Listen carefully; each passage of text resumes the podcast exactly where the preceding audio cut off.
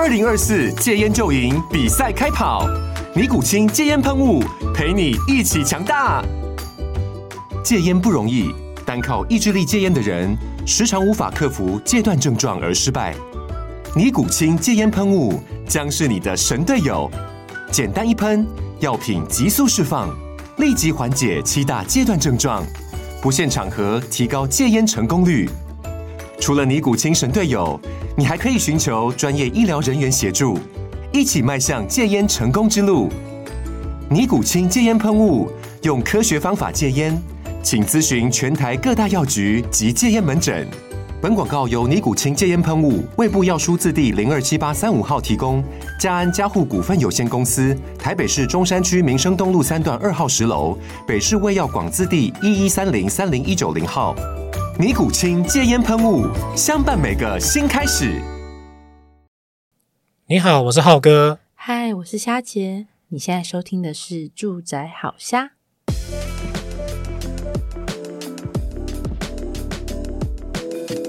哎，我们今天要来聊一下，就是买房的心理障碍这件事情。嗯，这个啊，其实，嗯、呃，因为之前有在做买房顾问嘛。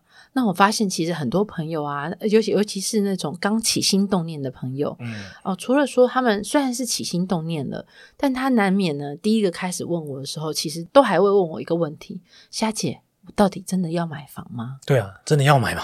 对，好，那我后来就统整了一下，大概大家大概有三个障碍，买房的心理障碍。虽然起心动念哦，就表示他有这个念头了，但是他还犹豫不前。主要第一个是他常常会想。我想要一步到位哦，主要是他会想到说，诶，我现在要买房子，那我未来以后啊，我们家可能会需要，比如说，呃，尤其是遇到这种新刚结婚的，嗯，那就会想说，诶，那可能我们以后要生小孩，哦，那可能会有两个孩子，那我是不是要一次就买到三房两厅？哦，你是说这样的一步到位？对，这样的一步到位。可是这样的一步到位呢，那就会变成是什么？资金上的不足，对啊，你看三房的话，它的总价一定就会相对于二房比较多嘛。对，所以他就会觉得还是现在再等等看好了，我现在的钱还没存够，所以就不敢买。或者是呢，总是有些朋友会觉得是说，诶，最近比如说像那个我们呃，刚好我们今天录音的时间是那个一月十号嘛，那刚好昨天大家应该都很有印象吧，一月九号。有没有那个警报声大作？两则警报声，飞弹来袭。所以呢，大家又会在传言说，哎，房市有没有可能会降？哦，对，突然式的一些突然黑天鹅出现。对对对，像比如说，不论是呃疫疫，像国外有些疫情又再起啦，那或者是说，诶，比如说选举啦，那或者是有没有什么那种呃相关的重大新闻会影响到房市的？他们总是会认为有一些重大新闻影响到房市，所以房价可能会再降啊。预期说应该再往下走这样子。对对对对对，所以就会有那种一些预期的心理，就觉得啊，我现在好贵哦，那我再等等看好了。那但是呢，其实就因也因为这样的等，所以房价就一直水涨船高。那当然，他们要想要准备的资金，其实就会越来越多，嗯、然后就越离买房就越来越远。对啊，而且你看，像二零二三年，大家预期在打房市政策下，应该是会往下跌的。嗯、对，诶，没想到是 hold 住的哦。嗯，所以而且是，尤其是原本上半年有点算是冻结嘛，但冻冻结也不算是跌哦。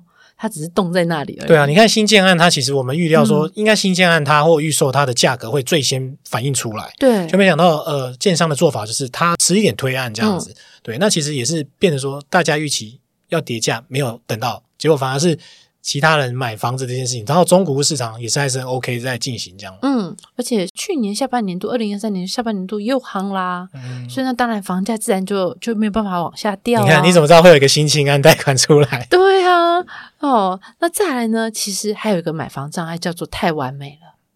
啊，完美主义就是说，嗯，其实这也是我在做买房顾问的时候，其实第二项就是叫做收敛需求。啊，那当然，通常我都会写，请大家尽量写，写十张、二十张。你你对于买房，不论是内装啦，或者是楼层呐，你到底有什么样的想象，或者是你周边需不需要便利商店、传统市场，还是你想要有公车站或捷运站？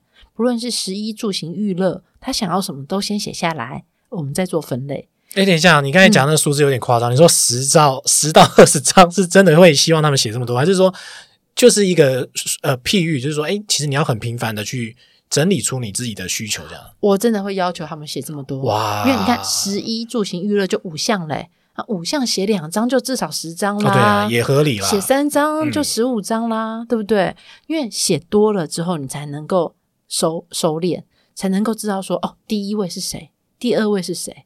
但是呢，我之前也有遇到一些朋友，他希望他的十一住行娱乐的第一名都要有啊。那但是完全符合的房屋真的也不好找，即使我帮他收敛了，然后让他也去跟用这样子人需求跟房仲做沟通，房仲也跟他说，哦，可不可以那个某某一个需求可能尽量就是。食衣住行娱乐这五项，你可不可以再帮我排三个？你最重要的，对啊，三个，再再少两个看看，再少两个看看。对，好，那这个其实就是等于是说，真的也很难去找到你心中完美的房子，就是各方面都满足你的需求啦。对，所以我那时候就还会，他就会再会跟我咨询第二次。好，那我就会让他再会去呃，透过比如说，那我就问他，那交通对你来说是最重要的吗？有没有什么替代的方式可行？哦，就是说骑骑 U bike 啦，对，对不对？或者是说，哎，那其实你本身是不是有机车？那所以离捷运站近，是你未来考量到你未来要卖掉，因为房子价值比较高，还是真的是真的是影响到你的交通？哎，你说这个交通，我就有，有感受啊。嗯，就是说，呃，走路十分钟跟走路五分钟捷运站不太一样。嗯，可是呢，我今天我跟你说，呃，大概差两百万，可是你只要骑摩托车五分钟，你 O 不 OK？我觉得我就 OK 啊，你就 OK 嘛，嗯，对啊，其实那个就是一个时间的量化嘛，嗯，所以其实用另外一个方式在跟他沟通的话，哎，其实需求你就慢慢的调整了，对，所以有时候就会卡在这，他觉得说，哎，我一定要，但是要的那个程度其实是可以再宽松的，那一旦宽松了，房子就会比较好找了，嗯，是这样子，因为就像你你希望三面采光，那要找边间，对，哦，那边间如果你又要要求边间，我一定要四楼以上。那因为通常如果是那种，比如说四楼、五楼啦，因为三楼以下可能比较吵嘛。那当然你要看啊，你到底选择的是公寓还是电梯大厦，刚好有没有这样的房子正在做销售？对，那因为还有人还会要求，那我不要那个路边第一排的，我可能要后面的。那我就跟他说，那你既然是后面的，你的三面采光也有可能会被前一排挡到。好，那那可能就少一面光了。哎、欸，你这样其实让我想到一个隐藏性的问题，哎、嗯，因为通常我们买房子都会认为说我们是第一手去买那个房子，嗯，可是会忽略到说我们会住多久，嗯，所以我想你这过程中应该也会告诉他说，哎、欸，那你真的不小心，你的完美，你的呃经过筛选之后的条件，你可能真的只能选这个边间的房子，或者说路边的房子，嗯，可是假设说你预期大概短时间工作，你可能六年后要换房子了。哎，其实你就可以选择这样的内容。嗯，所以其实大家的第一点跟第二点啊，一步到位跟完美主义其实是是互相呼应的。对，所以我像比如说新婚的夫妻，我都会建议他们，你可以先选择一房一厅。假设你的资金没有那么多，但是你也真的很想拥有一间房子，不想要再付租金让房东去缴房贷了。好，那那你就先一房一厅，先买，先求有，再求好。对，那。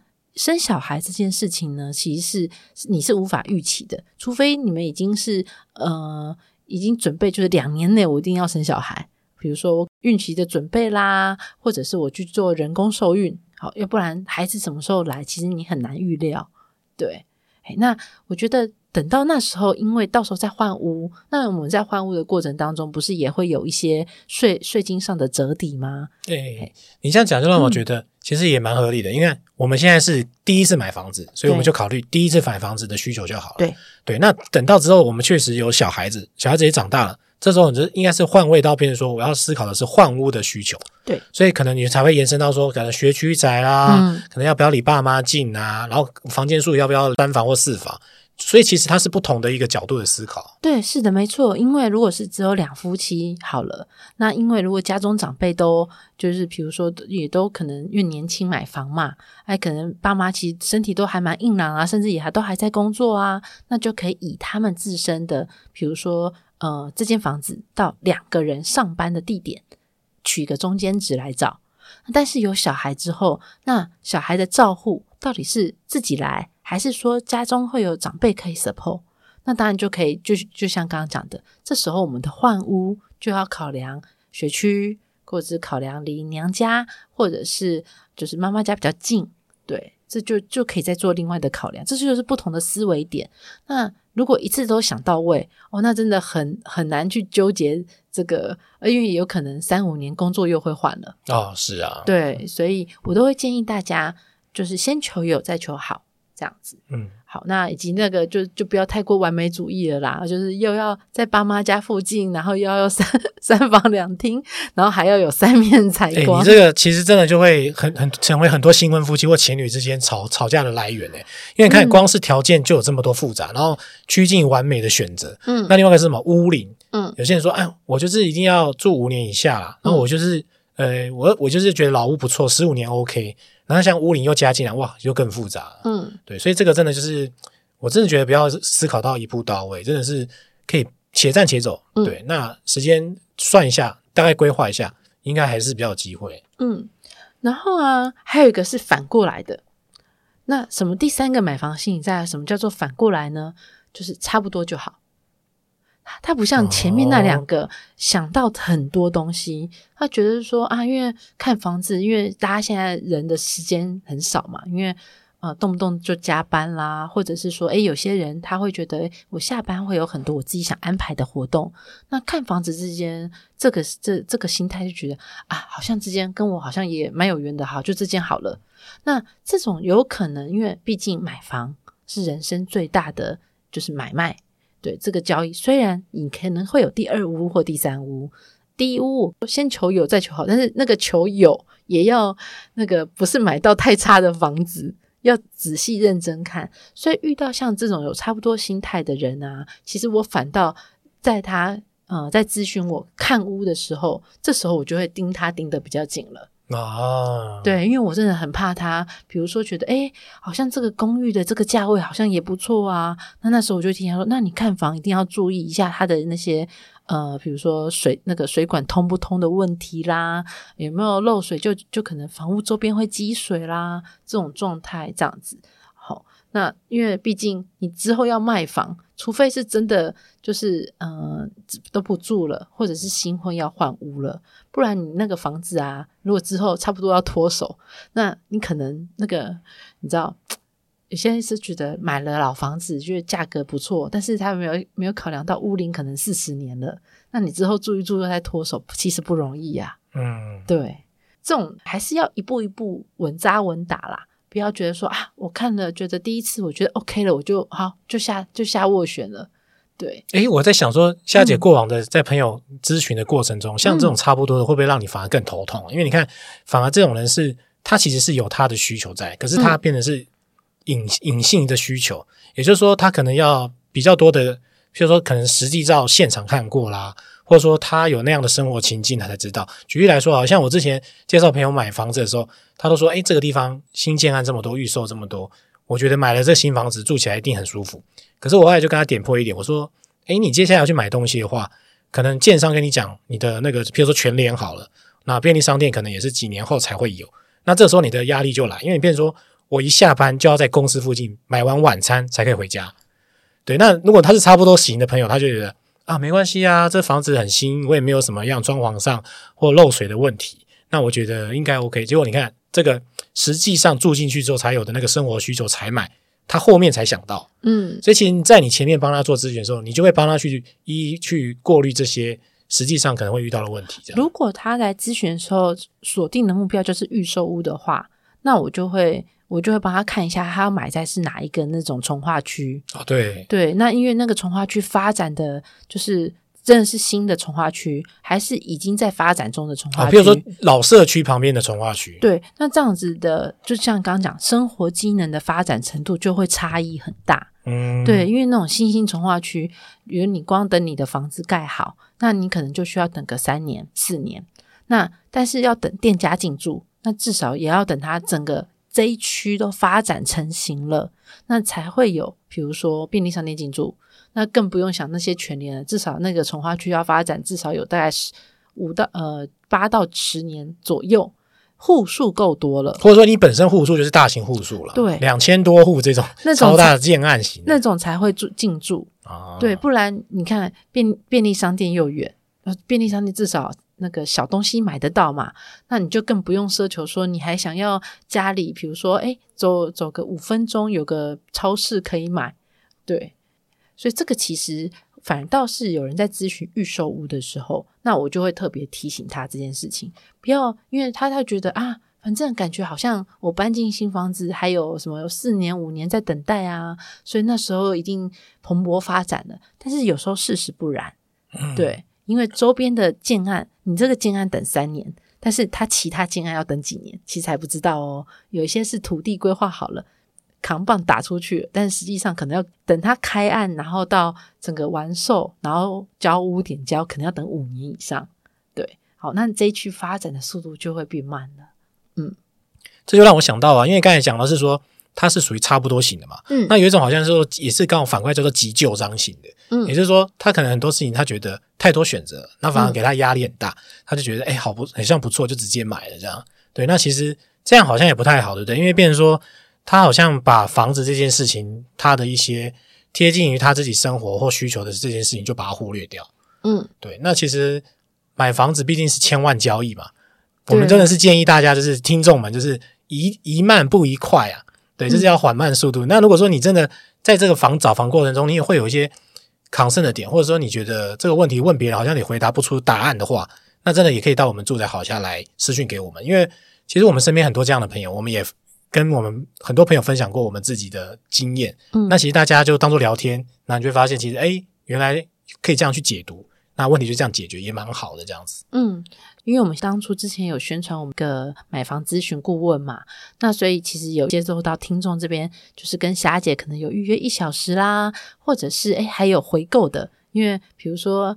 总算整理好他的需求了，那接下来就是看屋，到底要怎么看屋？好，那因为需求整理好了，房仲给他的哪些房子，那我就会从他给我的资讯当中去提醒他，他再去看。就是比如说，呃，上次有一个呃，就是林小姐，好，那他给我的是一间三间，就是三个都是公寓的，那我就会告诉他说，哦，他跟我咨询说，诶，那那。房仲都要带我去看了，那公寓我有听你们就是在讲怎么看屋的一些美感，那你可不可以再跟我再讲细一点？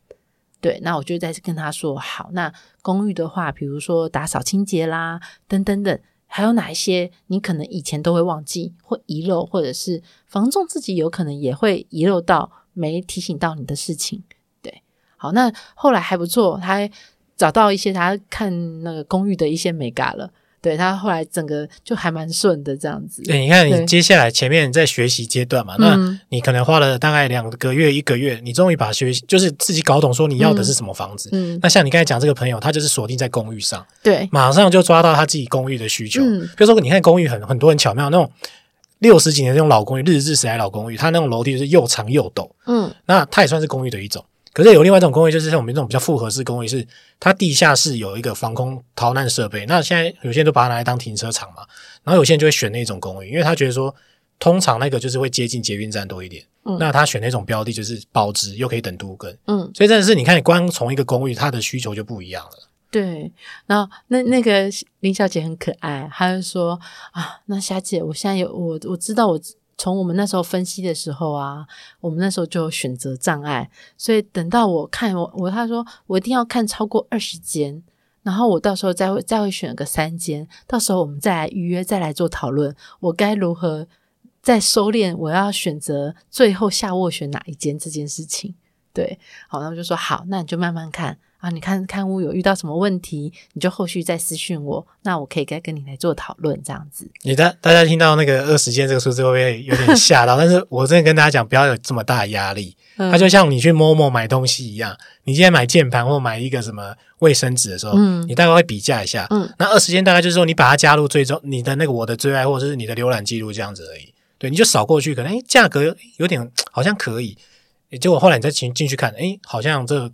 采光不 OK，嗯，所以其实二十间大概就是有点走马看花啦，嗯，可是你一定最后会选出大概两三间你觉得 OK 的，嗯，那这个时候就是要下一个步骤，再看第二次，对，再看第二次，可能就是实体看屋，嗯，甚至就是说到现场问一下房仲，问一下屋主，对他这个房子到底有什么样的状态这样子。